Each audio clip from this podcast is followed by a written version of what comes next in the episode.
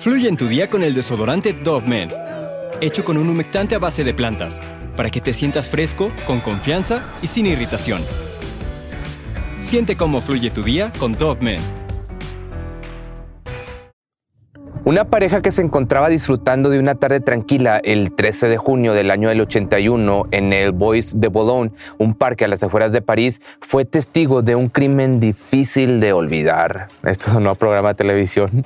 Un hombre con rasgos asiáticos de actitud sospechosa dejó caer dos maletas al agua que se veían muy pesadas pero al darse cuenta de que lo habían visto, salió corriendo sin mirar atrás. Con una sensación de que algo andaba mal, decidieron acercarse al equipo abandonado y la verdad es que no tuvieron que observarlo por mucho tiempo para darse cuenta de que en una de las valijas había una mano ensangrentada.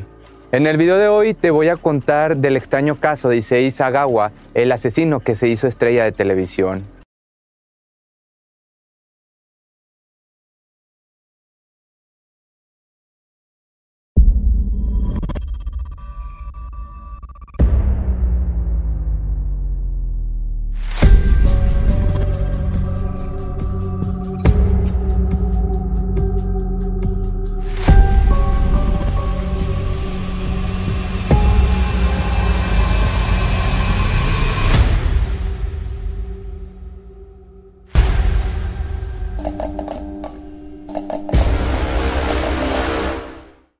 Hablemos del individuo en cuestión. Sagawa nació de forma prematura el 26 de abril del año del 49 en Kobe, en Japón. Las malas noticias se hicieron presentes desde su primer día, pues aunque los médicos estaban convencidos de que no iba a sobrevivir debido a su tamaño, logró resistir. Con una altura máxima de 1,50 y pesando no más de 50 kilos en una edad adulta, o sea, pues era prácticamente un enanito, Issei desarrollaría un complejo de inferioridad que lo llevaría a comportarse de manera altanera y egocéntrica. Como podemos ver desde que tuvo memoria, Issei Sagawa convivía con la fantasía del canibalismo, pero no en términos generales, sino con una parafilia muy específica, la de consumir la carne de mujeres blancas occidentales. Mientras él se autopercibía como un individuo pequeño y frágil, consideraba a la figura femenina occidental como sinónimo de poder y estatus. Si bien no se sabe a ciencia cierta el porqué de esta obsesión o perversión, dicho de mejor manera, se cree que pudo haber sido por dos circunstancias precisas. La primera, haciendo referencia a un juego infantil, el cual se supone fuertemente que lo traumó de por vida, cuando Sagawa era chico, su tío Mitsu solía jugar con él y su hermano menor a que ellos tenían que escapar de un gigante que intentaba devorarlos. Lo anormal era que al pequeño Issei le excitaba la idea del masoquismo, de consumir carne o ser consumido por alguien.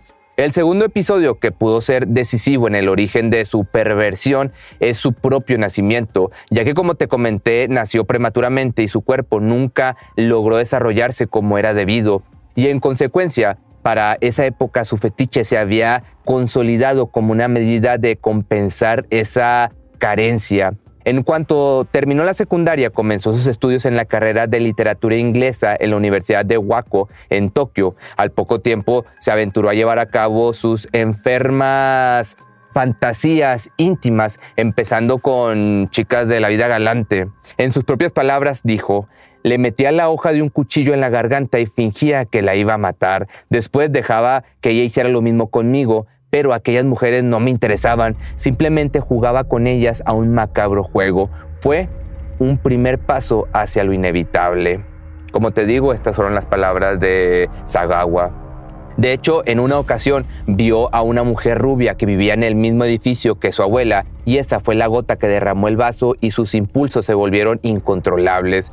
Un día buscó cuál era su departamento e ingresó en él. Al verla dormida, quiso acercarse a ella con la intención de comer una parte de su cuerpo. Afortunadamente, antes de que pudiera golpearla, la víctima se despertó y comenzó a gritar por ayuda. De inmediato fue aprendido y acusado de intento de abuso, pero lo raro es que su padre llegó a un acuerdo extrajudicial y todo resultó en un simple reproche. Sagawa tuvo que mudarse a París para continuar con sus estudios. De hecho, fue en ese punto cuando sus ansias se volvieron irrefrenables. En Japón era bastante complicado cumplir sus fantasías máximas de relacionarse con una mujer occidental, por lo que esta oportunidad de irse a otro país fue un tiro al blanco.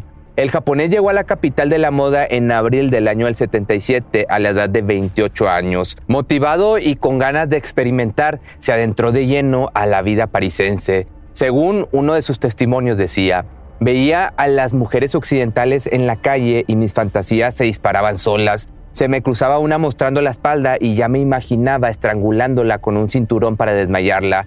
Cuando lo hiciera, tenía que taparle la boca con cinta y atarle las manos y los pies con una soga. Recién ahí podría desnudarla, luego la examinaría, primero sus genitales, después la parte de atrás, entonces iría a la cocina a buscar un cuchillo, acto seguido estaría controlándola para luego cocinar su carne en el sartén, pero, un momento, ¿tendría que matarla? Yo no quería matarla, solo quería comerlas. Dijo también que su meta de vida era irremediablemente probar la carne humana femenina y el simple hecho de no conseguirlo lo llenaba de angustia. Sabía que si no lo hacía, de perdido en una ocasión sentiría una gran depresión al pensar que había desperdiciado su vida. Mientras cruzaba una de sus clases, comenzó a obsesionarse por una holandesa de 25 años de nombre René Harteveld, quien lamentablemente sería su primera y única víctima. Ella era tan hermosa, nunca había visto a una mujer como ella. Esto fue lo que opinó el caníbal más de 30 años después de cometer este crimen. Su obsesión fue tal que se tornó enfermiza hasta el punto de dibujarla en una hoja de papel para mantener su imagen en todo momento. Así que, después de unas semanas, con el objetivo claro, el 11 de junio del año del 81, Sagawa tomó la decisión de invitarla a su departamento. Cuando pasó, pues lo que pasó, los medios del país de la época estaban sobresaltados por el morbo de un caso tan extremo, pero no tardaron en encontrar el porqué. El motivo detrás de esta aberración que estoy a punto de contarte se debía a una simple razón. De acuerdo con varias fuentes, Issei estaba perdidamente enamorado de René, pero ella solo lo veía como un amigo. Y, al parecer, el japonés no podía soportar esa idea, por lo que sin remordimiento alguno no solo decidió quitarle la vida, sino comer parte de su cuerpo. Aquel trágico día del 11 de junio, este sujeto convenció a la mujer de que la invitación era para grabarla recitando poemas para una de sus clases. René accedió sin sospechar para nada que ese sería su último día. El caníbal tenía ya todo planeado. Mientras la holandesa estaba concentrada leyendo los versos, él se ubicó detrás de ella con la intención de buscar un arma. Y antes de que ella pudiera descubrir las intenciones negras de su compañero, Sagawa apretó el gatillo. Después de unos minutos en los que preparaba su plan, Issei se aprovechó del cuerpo para luego hacerlo en pedacitos guardó el cuerpo o lo que quedaba de esto en su casa, en lo que planeaba detalladamente su pequeño, se puede decir, festín. Empezaría por comerla desde los glúteos. En una entrevista realizada por Vice, este sujeto comentó, tenía que ser el derecho y no el izquierdo, porque está más cerca del corazón y yo le tengo miedo a la sangre. Con el paso de las horas y al darse cuenta de que no podría terminarse el cuerpo solamente con sus dientes, ni cortarlo con los cuchillos que había en la casa, se dirigió a una tienda cercana para comprar utensilios especiales. Así, durante dos días se dedicó a digerir la carne de la pobre víctima. El inconveniente fue que, debido al calor que hacía en esa estación del año, el ahora asesino comenzó a temer que el cuerpo se fuera en un estado de descomposición de forma más rápida. Con el miedo a todo lo que daba, ya en un momento toma la decisión de deshacerse del resto al cortarlo y meter los pedazos en dos valijas. En la tarde del 13 de junio, preparado con sus dos maletas, bajó las escaleras del departamento y llamó un taxi. Cuando ingresó los pesados bolsos a la cajuela, el taxista, como a modo de chiste, ese clásico chiste que le preguntas si traes un muerto adentro, a lo que Sagawa, con una mirada sin sentimientos y sin verlo a los ojos, respondió simplemente que eran libros. Al llegar al lugar, aventó las maletas y huyó del lugar, pero a los tres días la policía logró arrestarlo. Al investigar su departamento se encontraron pequeñas bolsas con lo que restaba del cuerpo de René y lo sorprendente es que no hubo necesidad de apretarle las tuercas para que confesara que efectivamente él la había terminado con el único propósito de comérsela. un accidente. Así fue como de una manera tan descarada y cruel e hipócrita el culpable habría descrito el planeado crimen de esta chica. Sin embargo, en cada declaración que dio a las autoridades y a los medios de comunicación, expresaba su supuesto arrepentimiento de haberle quitado la vida, como él mismo dijo en ese entonces. Yo no quería matar a René, yo solo quería saborear su carne. Me arrepiento terriblemente de haberla matado. Por eso nunca repetí mi crimen caníbal. Sigo fantaseando con comer carne humana, pero nunca volvería a matar. Los tres psiquiatras que lo examinaron habían llegado a la misma conclusión. Sagawa tenía definitivamente una enfermedad mental. Pero una de las cosas más cuestionables fue que a pesar de las evidentes pruebas y a su confesión, el juez lo sentenció a solo dos años de prisión.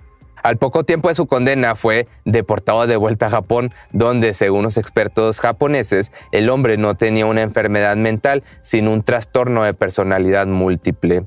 Debido a este nuevo diagnóstico, no fue sometido a ningún tratamiento y decidieron simplemente ingresarlo a un loquero, a un psiquiatra, en donde la seguridad pues era un chiste. Ya para el 12 de agosto del 86, tres años y tres meses de haber cometido este suceso y haber gozado de impunidad total, Sagawa se marchó del hospital psiquiátrico. Pero lo más triste, eh, a la vez inaudito, es que a pesar de haber sido el autor de este tétrico suceso, el hombre se transformó casi de la noche a la mañana en una celebridad japonesa.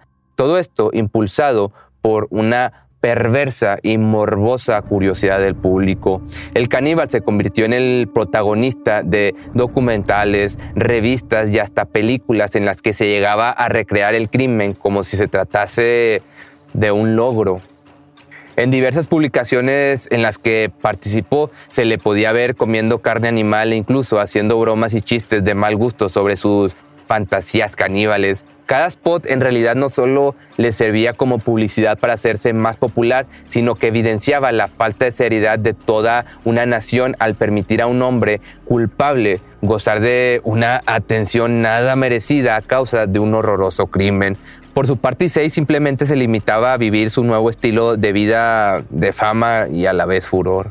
Además de esto, se dedicó a pintar especialmente a mujeres occidentales y sus obras llegaron a venderse en el mercado internacional por fuertes cantidades de dinero. Y por si no fuera poco todo esto, también llegó a escribir 20 libros y un cómic en donde, como podrás imaginar, se trataba sobre el tema de antropofagia. Actualmente, por si te estás preguntando, Sagawa se encuentra alejado de la mayor parte de su familia, que al escuchar su crimen decidieron apartarlo de su núcleo, lo que todo Japón debió hacer.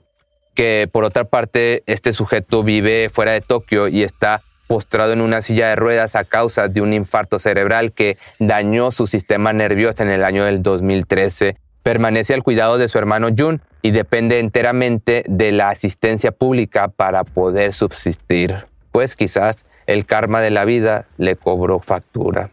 En su última aparición ante una cámara, esto en el año del 2017, admitió que tenía miedo de morir pero pues lamentablemente cuatro décadas atrás la pobre René ni siquiera tuvo la oportunidad de temer por su propia vida.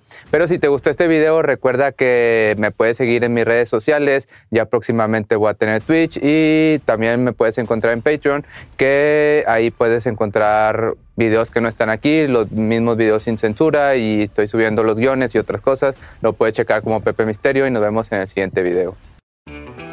Fluye en tu día con el desodorante Dove hecho con un humectante a base de plantas, para que te sientas fresco, con confianza y sin irritación. Siente cómo fluye tu día con Dove Cuando el tráfico te sube la presión, nada mejor que una buena canción. Cuando las noticias ocupen tu atención, enfócate en lo que te alegra el corazón. Y cuando te sientas mal, un buen médico te ayuda a sanar.